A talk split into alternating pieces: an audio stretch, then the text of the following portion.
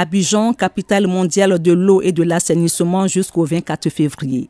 L'objectif de ce congrès qui voit la participation de 4000 personnes venues de 71 pays est de faire l'état des lieux du développement du secteur de l'eau et de l'assainissement.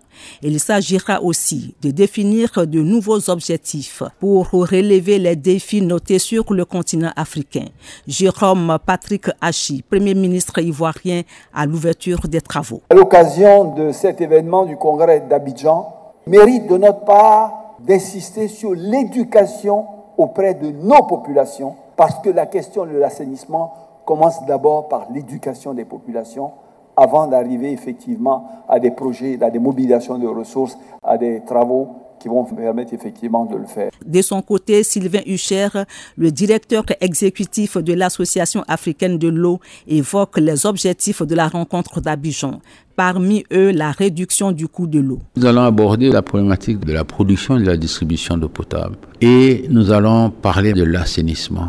Il coûte cher, il y a une autre manière de faire l'assainissement et c'est cette nouvelle manière que nous allons essayer de prôner qui est l'assainissement autonome. Gestion rationnelle des ressources et des moyens.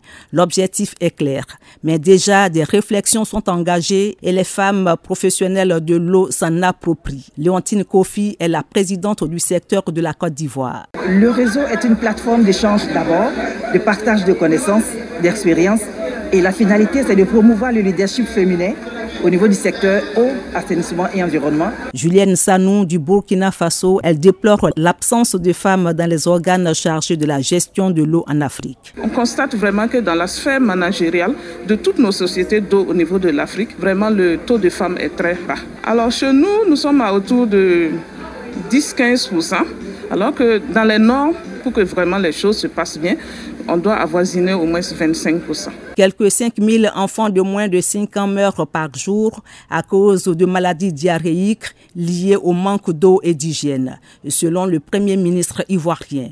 L'objectif est donc d'inverser la tendance alors que l'Afrique devrait atteindre plus de 2 milliards d'habitants. Delphine Bouise, Abidjan, VOA, Afrique.